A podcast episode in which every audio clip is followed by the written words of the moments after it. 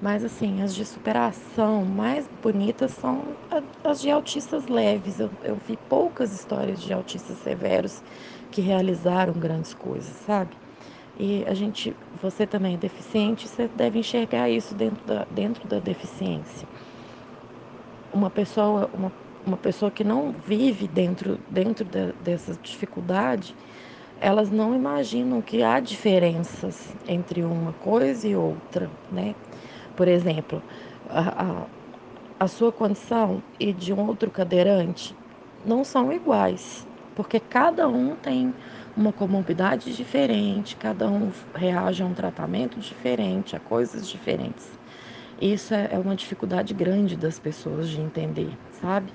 Agora eu vejo assim que aonde não tem déficit intelectual existe muita possibilidade, existe um mundo de possibilidades. Né? Agora, quando a gente trata dessa deficiência intelectual, é uma situação muito difícil até de expressar, sabe? Nisso que eu, por isso que eu te dei o contato das meninas, elas têm mais, mais bagagem para falar sobre isso.